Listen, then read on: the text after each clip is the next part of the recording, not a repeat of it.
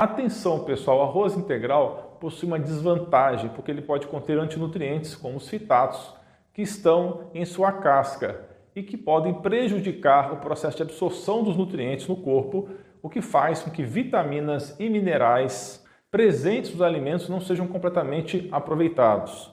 Aqui vai então a dica importante: se você tem problemas digestivos, anemia, osteopenia ou osteoporose, algum tipo de desnutrição, você deve anular esse antinutriente do arroz integral. E para conseguir isso, você deve lavar o arroz e deixar de molho. O ácido fítico ou fitato é um composto solúvel, então a água ajuda a reduzir a concentração dessa substância no alimento. Basta deixar o arroz integral de molho por 12 horas antes de ser preparado, porém jogue fora e troque a água pelo menos duas vezes durante esse processo.